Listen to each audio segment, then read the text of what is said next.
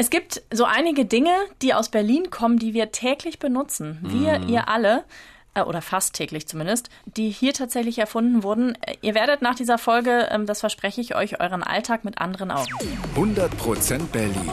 Ein Podcast von RBB 888. Zusammen mit Berlin, ich liebe dir. Hier sind Tim und Jana Düsentrieb. Ja, so fühlen wir uns heute. Wir haben unsere Erfinderkäppchen aufgesetzt und in Berlin wurde so einiges erfunden. Wir haben für euch mal die Top 5 Erfindungen, die unseren Alltag wirklich bereichert haben, zusammengetragen, zusammengeschraubt.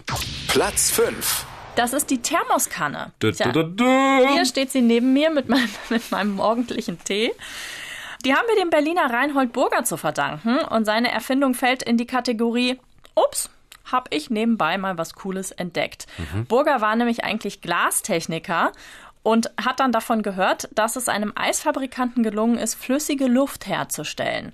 Die hat eine Temperatur von minus 194,5 Grad. Irre. Die Schwierigkeit, diese flüssige Luft ist äußerst schwer zu transportieren. Burger wollte also eine Flasche entwickeln, die das kann. Sein Problem war aber, er hatte keine verflüssigte Luft zum Testen. Stattdessen hat er kalte und heiße Getränke genommen und hat eine überraschende Entdeckung gemacht. Die Getränke haben nach 24 Stunden immer noch die ursprüngliche Temperatur gehabt. Aber wir können nur sagen, Herr Burger, wir verneigen uns. Und zwar sehr, sehr tief vor dieser sensationellen Erfindung. Es ist wirklich toll, ja. Platz 4. Platz Nummer 4, ich glaube, das wichtigste Utensil meiner Frau, weil die Kinder so viel schnarchen. Hm, Die Kinder, natürlich. Oropax. Oropax, wenn man ruhig schläft, dann haben wir das auch einem Berliner zu verdanken. Maximilian Negwer heißt der Mann. Er ist 1907 Apotheker in Berlin. Das ist so eine Zeit, wo die Stadt richtig laut ist. Da gibt es keinen Lärmschutz, Maschinen in den Fabriken, die poltern. Ja, und eines Abends hat der gebildete Apotheker dann die Odyssee von Homer gelesen. Dort äh, hat Odysseus seinen Gefährten die Ohren mit Wachs verschlossen, um sie vor dem betörenden Gesang der Sirenen zu schützen. Ja, und das hat Negwa dann auch mal ausprobiert und das äh, synthetische Wachs hat das Ohr perfekt verschlossen oder tut es immer noch. Und seine Oropax finden reißenden Absatz. Im Ersten Weltkrieg nutzten es viele Soldaten, aber auch der sensible Literat Franz Kafka schreibt in einem Brief, ohne Oropax bei Tag und Nacht ging es gar nicht. Ich kann ja mit Oropax nicht schlafen, ne? Ich auch, es ist mit zu viel Gedudel Mir im Links. rutschen, ja, und mir rutschen die mal raus. Ich glaube, ich habe so kleine Öhrchen mir rutschen. Nein, aber ich, nee, ich kann das irgendwie Ich hätte nicht vor allem gut. auch Angst, dass, dass meine Ohren das fressen. Ja, okay, das Wachs. jetzt nicht, aber ähm, was ja viele auch sagen, dass man Angst hat, dass man dann den Wecker nicht hört. Ne? Aber Ja, eben. trotzdem, äh, ich weiß, ich kenne auch viele, die sagen, Oropax, Gott sei Dank, dass es das gibt. Platz 3. Das erste nahtlose Kondom.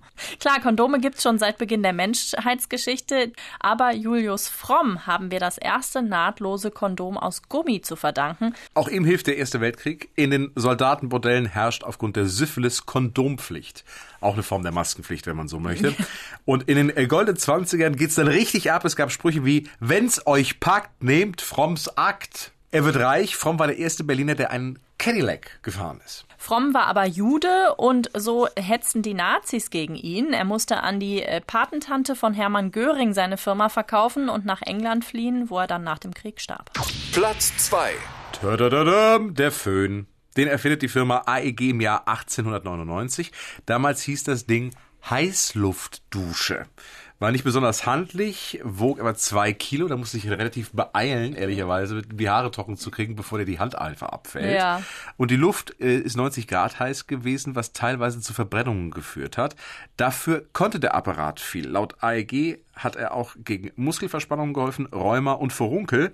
Und in einer AEG-Chronik steht ein heißer und ungestümer Kamerad, der damals nur für das mutige Frauchen geeignet war. Ich stelle mir gerade vor, wenn ich, wenn ich meinen Föhn auf ein Furunkel halte. Also auf die Idee würde man ja überhaupt nicht kommen. Ja, das Produkt wurde dann optimiert und äh, hat sich bald noch besser verkauft. Den Namen Föhn meldete dann allerdings eine andere Berliner Firma an.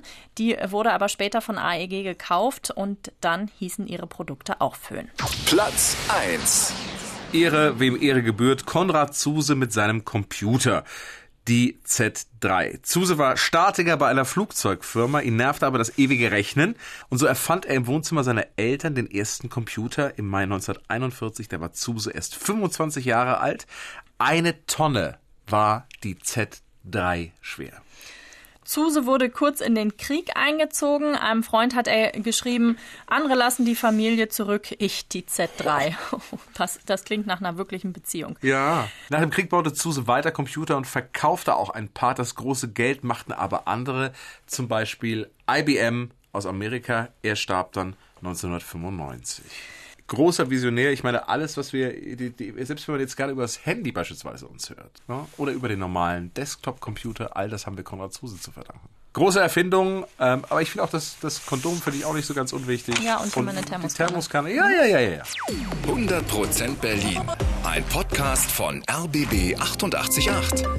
Zusammen mit dem Berlin-Portal Berlin, ich liebe dir.